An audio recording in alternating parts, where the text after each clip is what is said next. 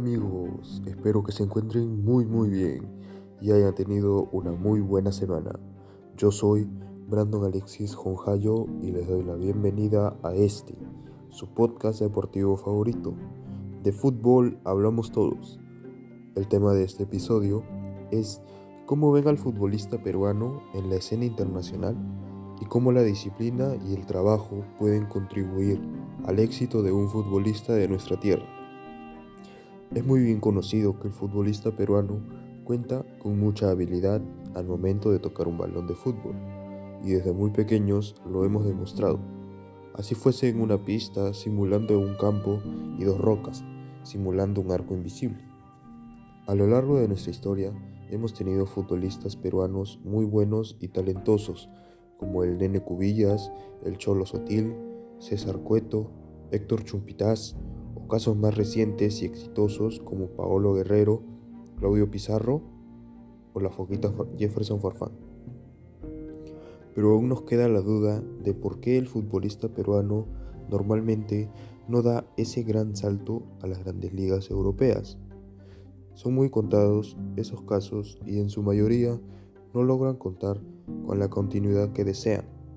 Probablemente sea porque nuestro país no tiene ese caché mediático que pueden tener otros países sudamericanos como la pentacampeona Brasil, Argentina, Colombia, Uruguay o el mismo Chile.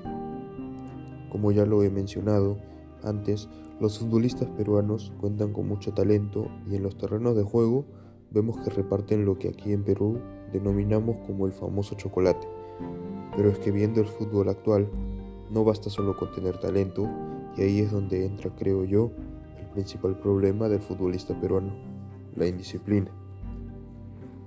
Y es que la indisciplina y la falta de compromiso en muchos deja una huella negativa que internacionalmente los grandes clubes pueden observar y puede llevarlos a pensar que más allá de todo el talento que pueden tener nuestros futbolistas, no es suficiente para ficharlos.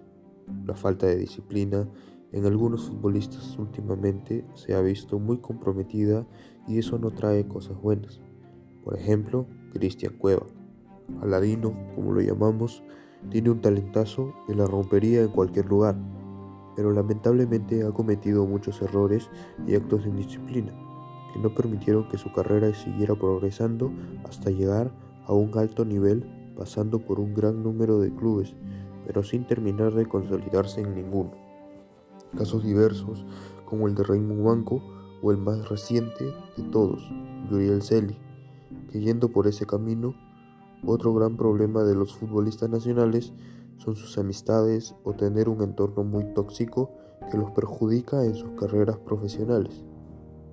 Es importante que nuestros futbolistas tengan claro que ellos tienen muchísimo talento y que pueden lograr grandes cosas, pero como todo en esta vida, nada llega solo porque sí, sino que todo depende del esfuerzo y el trabajo que le dediquemos a lo que hacemos.